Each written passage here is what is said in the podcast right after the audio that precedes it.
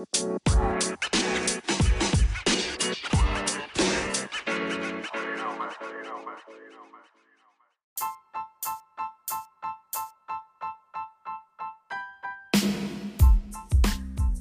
nombre es Marco Tulio García Priego y actualmente estoy estudiando la secundaria en el Colegio Farri. Durante este podcast hablaremos del lobo mexicano y su regreso al hábitat. El lobo mexicano es la subespecie más pequeña del lobo gris. Se distribuyó históricamente desde el sur del territorio de los Estados Unidos de América hasta la cuenca del Valle de México. A mediados del siglo XX hubo una agresiva campaña de erradicación en Estados Unidos y México que llevó al lobo mexicano al borde de la extinción. Sin embargo, en los años 30 ambos gobiernos colaboraron para recuperar a la especie.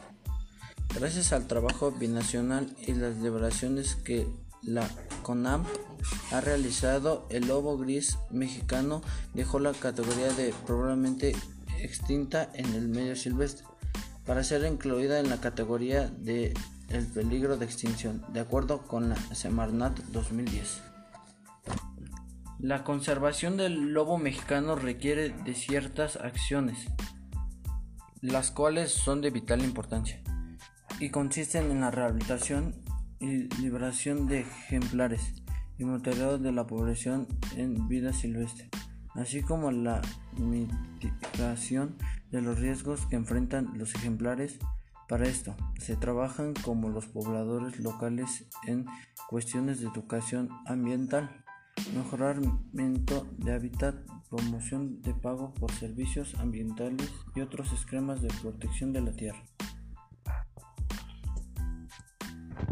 El hashtag Proteja la Manada es una campaña que busca resaltar la importancia del lobo mexicano para la naturaleza y recaudar fondos de la ciudadanía para destinarios a un programa interinstitucional de reintroducción de los lobos a su hábitat, con el objetivo de que el lobo se reproduzca y en unos años su situación sea de preocupación menor.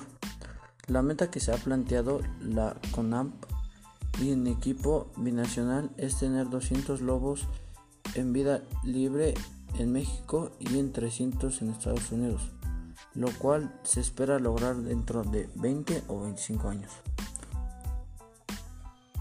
WWF México y la Comisión Nacional de Áreas Naturales Protegidas queremos traer al lobo mexicano de vuelta a su casa. Si tú quieres participar, puedes donar a través de la página www.wwf.org.mx.